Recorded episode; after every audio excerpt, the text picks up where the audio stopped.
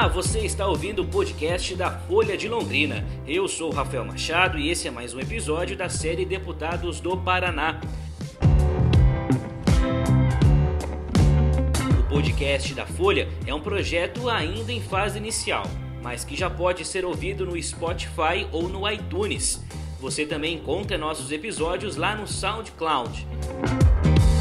E se o ouvinte quiser indicar alguém que gostaria de ouvir ser entrevistado por aqui, é só colar lá no nosso Instagram ou acessar o nosso Facebook, o Facebook da Folha de Londrina, e enviar para a gente a sua sugestão através das nossas redes sociais. Nesta semana você vai ouvir uma série de entrevistas com os deputados estaduais e federais eleitos com maioria dos votos na região de Londrina, que iniciam a gestão 2019 agora no começo de fevereiro.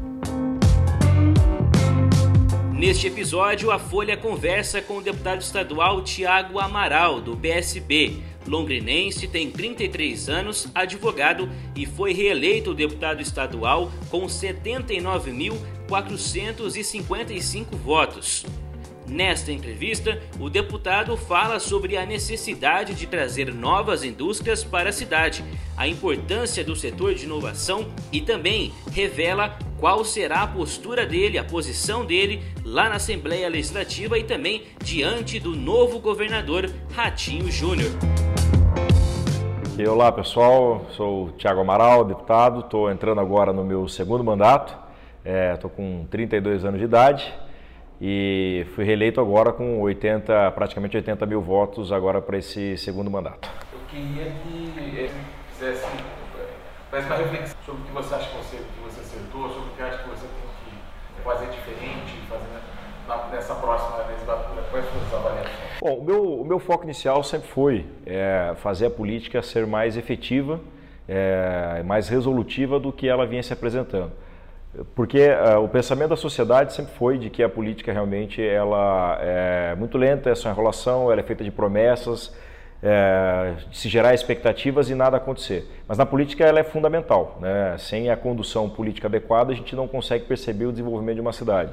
Então a gente tem exemplos em diversas cidades da nossa região que vem apresentando modelos absolutamente inovadores é, de gestão que foram capazes, inclusive, de trazer a própria sociedade é, para o debate do dia a dia essas discussões. Então, eu entendia que a gente precisava destravar justamente os investimentos na nossa região para que as coisas pudessem voltar a acontecer. Então, o meu foco foi justamente montar uma equipe que tenha a minha linha técnica, é, com capacidade justamente de conhecimento de projetos, captação de, captação de, de recursos é, e inovação para que as coisas pudessem acontecer. E ao longo desses quatro anos, o nosso foco foi justamente transformar um pouco essa característica da política de várias formas. Uma delas, portanto, foi justamente nesse formato da captação dos recursos, é, que nós colocamos como objetivo fazer com que Londrina e a região norte do Paraná voltasse a ser é, a região que mais captasse recursos no estado e que tivesse o maior número de investimentos de obras importantes para a nossa, é, para nossa região. É, a gente tinha uma história muito ruim em relação a isso, mas nós conseguimos fazer aí né, é, a duplicação, o início da duplicação da PR-445 até Mauá da Serra, que é uma das obras mais importantes. Conseguimos autorização agora da, do governo do estado para a licitação de duas grandes obras, né, do Irerê e, e da Bratislava e do Grêmio, e fizemos isso justamente em conjunto com a sociedade, que esse foi também uma das mudanças. Não é o desenvolvimento baseado na cabeça do político, mas é o desenvolvimento baseado na perspectiva da sociedade, aquilo que quem está no dia a dia entende ser mais relevante. É, uma outra grande ação foi também pela, pela diminuição da estrutura pública e desburocratização. Né? Diminuir as dificuldades que o cidadão tem para viver, empreender, gerar emprego, trabalhar. É, então, nós montamos a Comissão de Revisão e Consolidação Legislativa, que só aqui no Paraná tem o objetivo de fazer a revisão das 19 mil leis que o Estado tem. Isso é um absurdo. Né? Nenhum, nenhuma sociedade consegue se entender com tantas regras assim, porque são regras totalmente conflituosas, antiquadas, que bagunçam e não organizam. Nós conseguimos revisar mais de 5 mil, das quais 4.300 leis nós identificamos serem absolutamente inúteis e estamos retirando já do ordenamento jurídico. Parte delas já foram, inclusive, revogadas e outras é, atualizadas.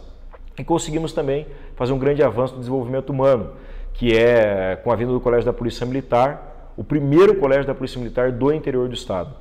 É um colégio que tem como ponto é, principal é, a qualidade do ensino, mas também o desenvolvimento humano, através da disciplina, do respeito e da responsabilidade. Não são características que realmente formam um cidadão capaz de transformar a nossa sociedade e o nosso país realmente numa nação é, adequada e desenvolvimentista. E esses jovens hoje têm hoje aqui em Londrina, é, numa das regiões mais é, historicamente mais complicadas da nossa cidade, que é o Jardim Leonor, é uma qualidade de ensino que poucos cidadãos no Brasil têm. E esse resultado em menos de um ano já faz com que esse colégio seja um dos melhores da nossa região. Já está acontecendo, tudo isso aí já, já, já está na prática. E um dos pontos que, é, na minha opinião, são mais importantes, que eu, que, eu, que eu penso que eu preciso avançar, no início do meu mandato, é, eu sempre coloquei muito que a política precisaria levar às pessoas o resultado do seu trabalho. E realmente é, o meu foco nunca foi muito a divulgação. Eu nunca trabalhei muito para explorar a divulgação. Eu sempre trabalhei é, em vários ambientes restritos, menores, com a própria sociedade, com entidade civil, com, com a sociedade civil organizada, que hoje são grandes parceiros meus, mas e no dia a dia com as pessoas. Mas não explorei tanto assim é, as mídias sociais e os meios de comunicação é, mais diversos. Então, o político precisa disso, ele precisa se comunicar mais, ele precisa levar mais os seus projetos, até para que as pessoas possam entender melhor qual é o trabalho. Trabalho tem, tem muito, tem muito resultado, é, os resultados estão aí, tudo que eu falei até agora são questões que a gente já trabalhou, mas é importante agora também a gente é, entender esse novo modelo que a sociedade está tá, tá, tá se pautando e aproximar ainda mais dessa comunicação. Mas o resultado, na verdade, foi muito bom. Né? Esses quase 80 mil votos demonstram que, apesar de para mim isso ser um ponto crítico, para muitas pessoas que falam comigo acham que, na verdade, meu trabalho nesse aspecto também foi muito bom. Todo esse trabalho em proximidade com então, o governador Beto Richa, né? você seja na base de apoio do, do governador. Como que deve ser em relação ao novo governo, ao governo que assume agora em 2019? O deputado estadual ele tem uma importância única que é representar a sua região. Qual é o ponto mais carente que a nossa região tem? Que para mim é justamente o foco de trabalho que a gente tem que ter. Se as pessoas sentem uma carência, a gente tem que atuar. Era justamente a chegada de investimentos. Para você captar investimentos, você precisa ter bons projetos, você precisa ter um bom planejamento, ter boa articulação, ter força política. E, e eu estarei, obviamente, sempre próximo às pessoas que é, tiverem e aos governos que tiverem esse pensamento de investir na nossa região. E, caso contrário, caso a gente não perceba essa, essa, esse objetivo, evidentemente que a minha rota será de colisão. Então, muito mais depende da postura do governo que estiver do que propriamente é, da minha. A minha já está clara. Vou cobrar e vou exigir os investimentos para a nossa região. Se o governante tiver nessa linha, evidentemente que é, a possibilidade que a gente tem de se aproximar é maior. Caso contrário, a nossa linha será muito mais crítica o ponto mais crítico que teve nesses quatro, os últimos quatro anos do Christian foi justamente a votação da mudança, da mudança do Paraná Previdência, que deu, que deu todo aquele conflito né, na, no dia 29 de abril. Né? Você votou favorável, você votou com o governo. Né? É, você acha que valeu a pena? É, como que ficou o relacionamento com professores e servidores depois dessa mudança, que era uma mudança que pelo resultado daquele dia, né, mostrava que eles não queriam. Nós devemos separar as coisas. Primeiro, quando, quando eu disputei minha primeira eleição, é, o que sempre foi, ficou claro para mim, é que as pessoas não queriam que os deputados e os governantes, os políticos que chegassem ao poder, eles simplesmente mudassem a sua forma de pensar ou amoldar a sua forma de pensar é, em função do governo que lá estivesse. E foi justamente isso que eu fiz nem em relação ao governo e nem em relação a nenhum tipo de pressão escusa ou aberta que a gente possa sofrer. O parlamentar e o político, ele tem que ter condições de defender suas posições de forma clara e de forma direta. E foi exatamente isso que eu fiz. Tenho certeza que eh, o papel de um político não é agradar sempre eh, a todas as pessoas nas suas mais diversas expectativas, mas é agradar o desenvolvimento da nossa sociedade, do nosso Estado. Aquele projeto, ele se mostrou, eh, naquele momento, correto. E o resultado está muito claro hoje. Se nós analisarmos o contexto entre todos os estados é, da nação brasileira com o Paraná, fica muito claro o quanto o Paraná se destacou e se diferenciou em diversos aspectos, mas principalmente em relação à sua sustentabilidade econômica. O equilíbrio fiscal do estado do Paraná hoje é evidente. Isso, é, qualquer estudo, seja do Congresso, seja de órgãos é, é, do Banco Mundial ou até mesmo de instituições é, avaliadoras de crédito em nível internacional, fica muito claro que o Paraná hoje apresenta um nível de estabilidade muito grande econômica. E é isso que a gente esperava. Nós não adiantava, naquele momento, nós pensarmos é, que uma estrutura absolutamente é, rica poderia se sustentar quando justamente o seu financiador estava pobre. O financiador, no caso, era a população paranaense e diretamente ali o Poder Executivo. Então, o que nós fizemos, é, e o meu voto, em nenhum momento ele retirou qualquer tipo de direito de ninguém. É só a gente perguntar hoje para qualquer servidor público do Estado como está o seu salário. Se o salário está em dia, como é que estão as suas verbas é, que complementam, como por exemplo é, o auxílio, o auxílio transporte, que também era um dos pontos que falavam que seriam retirados. Todos os servidores públicos, inclusive os professores, continuam recebendo.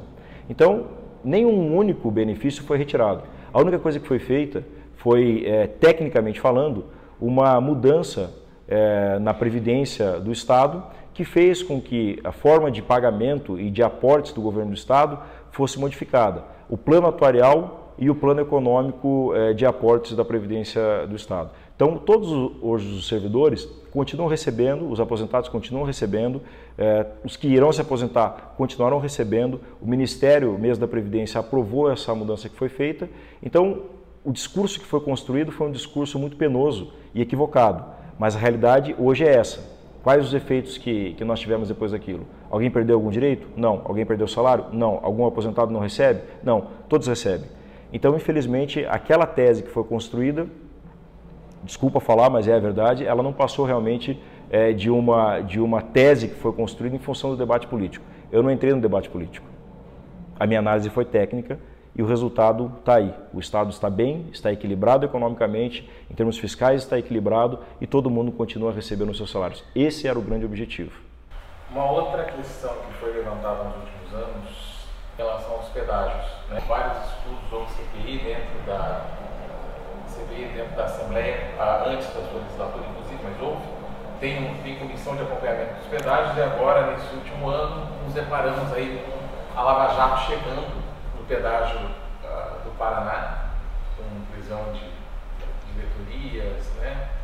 É durante essa próxima legislatura que vai ser discutida eh, a renovação, ao que parece já está excluído, mas que vai ser que vai ser discutido o futuro do pedágio do Paraná. Você acredita que eh, ele deve ser mantido, ele deve ser revisto, ou você acha que poderia até ser, ser poderia até haver uma renovação dos atuais contratos? Como que você vê a situação das rodovias pedagiadas no Paraná? Um princípio eu sigo na vida pública, que a minha escola é do direito e alguns princípios são fundamentais e um dos que eu sigo é nada daquilo que você não consegue explicar, é, ele pode permanecer e pode perdurar na administração pública. Então, esse contrato dos pedágios jamais foi possível ser explicado. Tanto que nós tivemos já, como muito bem foi colocado, é, é, CPIs do pedágio, tudo bem que eu realmente sou contra CPIs, acho que sempre que cabe em pizza, mas já tivemos CPIs do pedágio, já tivemos investigações anteriores, já tivemos decisões da Justiça Federal, da Justiça Estadual, já tivemos estudos e pareceres de técnicos é, do Estado, como também é, de fora do Estado, em relação a esses contratos, e jamais, em momento algum, conseguiu ficar claro em relação é, às obras, aos prazos, aos aumentos é, do pedágio. Então, é evidente, não há como você pensar na hipótese de renovar um contrato é, de pedágio ou de qualquer outro serviço que seja, não interessa se é de pedágio ou não, que você não consiga sequer fiscalizar. É, então, claro, absolutamente contrário à renovação do pedágio. Agora, se vamos manter com um novo modelo ou se vamos acabar com o pedágio, essa discussão é a discussão que o povo paranaense tem que fazer. Eu não conheço nenhum lugar hoje é, no mundo em que existam rodovias em boa qualidade que não tenham o formato do pedágio sendo aplicado. Se nós tivermos uma outra solução, é, que não seja através do pedágio, eu acho que essa discussão é válida e é importante ser apresentada. A solução tem que ser apresentada. Agora, se, se nós não tivermos, o que nós temos que discutir é qual é o modelo que nós devemos implantar aqui no Paraná para esses próximos anos é, de execução. E, pessoalmente, acho que é nesse segundo formato que é, o setor produtivo e a sociedade como um todo estão, estão analisando. Nós já começamos aqui em Londrina uma discussão junto com a Comissão de Infraestrutura e Desenvolvimento da nossa cidade, que envolve a Associação Comercial, a Sociedade Rural, o Sinduscom, o Metal, o Clube de Engenharia, a própria Folha de Londrina também é parte dessa comissão, cujo objetivo é debater os assuntos de investimentos da nossa cidade. Mas, pela característica é, técnica dessa comissão, esse é um debate que também será pautado junto à comissão. Então, o Clube de Engenharia é, e a própria UEL, que tem lá um representante, é, um professor aposentado, o, o, o Stan, que também faz parte dessas discussões, que também já foi diretor do DR, a gente já tem debatido com eles esse, esse formato. Então, o que nós precisamos é definir e entender qual é o melhor modelo que a gente tem para apresentar, se nós não tivermos uma outra alternativa que, que possa ser apresentada sem que o pedágio seja utilizado. Então, para mim, qualquer uma vale, mas o que eu vou escolher é aquela que for a mais viável é, e tecnicamente a melhor para o nosso Estado. Eu só queria fazer uma última pergunta para essa próxima legislatura. Projetos que você vislumbra, que, uh, que áreas você deve focar para trazer verbas, recursos, como deve ser? É o desenvolvimento é, da região norte do Paraná. É, isso desde quando eu me entendo por gente, é uma das pautas que, que, que eu comecei, obviamente, a, a discutir e debater é a nossa região é uma das pautas que eu sempre trabalho, porque não há como você falar em desenvolvimento de educação, desenvolvimento é, da segurança pública, desenvolvimento da saúde, sem que a gente tenha desenvolvimento social, que, antes de mais nada, vem através de atração de empresas, apoio à ampliação das empresas locais, é, apoio às microempresas, ou seja, geração de emprego. Aqui em Londrina, por exemplo, a gente tem feito um trabalho muito forte é, com o desenvolvimento da inovação. Né? A gente está apostando muito que o desenvolvimento econômico da nossa região aqui seja pautado nesse que é o carro-chefe mundial, que é a inovação. Cidades como, por exemplo, é, Florianópolis tem hoje quase 30% de todo o seu orçamento é, baseado na inovação. Enquanto muitos pensam que a cidade de Florianópolis está baseada, é, na verdade, no turismo, não, ela está baseada na inovação. E Londrina é uma cidade que tem algumas características positivas e outras nem tanto para alguns tipos de empresa. E o que a gente entende é, quanto melhor o valor agregado dos produtos que nós tivermos aqui, mais fácil é nós atrairmos essas empresas. Então, nós estamos trabalhando para que o aeroporto seja realmente ampliado, para que essas cargas possam ser exportadas ou até mesmo é, comercializadas via, via o nosso aeroporto. É, estamos investindo pesado nessa linha de inovação para que empresas com altíssimo valor agregado possam se instalar aqui. Isso quer dizer o quê? Que nós vamos aumentar a renda do município, vamos aumentar a riqueza no nosso município e vamos gerar empregos que, que paguem melhores salários. Vamos melhorar a vida da nossa região. Então esse é um dos pontos, obviamente, mais importantes, que é o desenvolvimento integrado, que é claro, já é uma linha daquilo que eu vinha trabalhando. Melhorar a captação de recursos ainda mais, a gente tem outras pautas que vão entrar, como o próprio contorno norte, além desses dois viadutos que eu já citei também, é, temos também o, o, próprio aeroporto, a duplicação da 445, que a gente já conquistou ela até Irerê, nós temos que chegar até Mauá da Serra, e obviamente outras obras estruturantes mais, como também o próprio viaduto do, do, da PUC, ali na, também na 369, que também é uma outra, uma outra estrutura importante, que está sendo debatida com a Comissão de Infraestrutura. E, para finalizar, é, dois pontos, uma, a, esse processo de revisão legislativa, né, que eu tenho, eu tenho um grande objetivo, de iniciar esse processo, como já foi iniciado, mas implementar aqui o modelo de leis mais modernos do Brasil. O que, que significa dizer isso? Que toda lei que existir no Paraná são leis que você pode esperar que vão gerar resultado.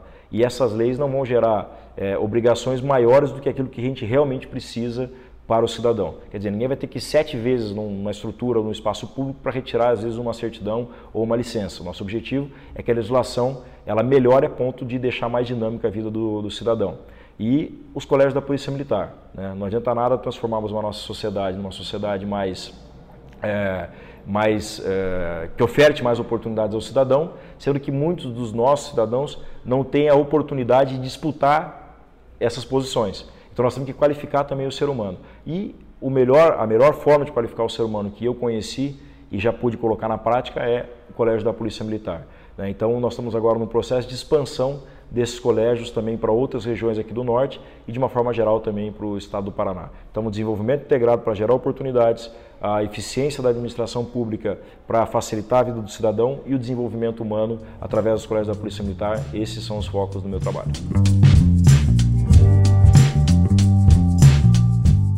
Podcast da Folha de Londrina com o deputado estadual Tiago Amaral, do PSB.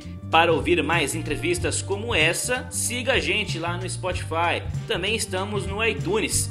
Se você quiser fazer sugestões, enviar críticas, elogios, mande uma mensagem em nosso Instagram ou também pelo Facebook. E aproveite e siga a nossa conta, arroba Folha de Londrina. Até a próxima, pessoal. Grande abraço e até mais.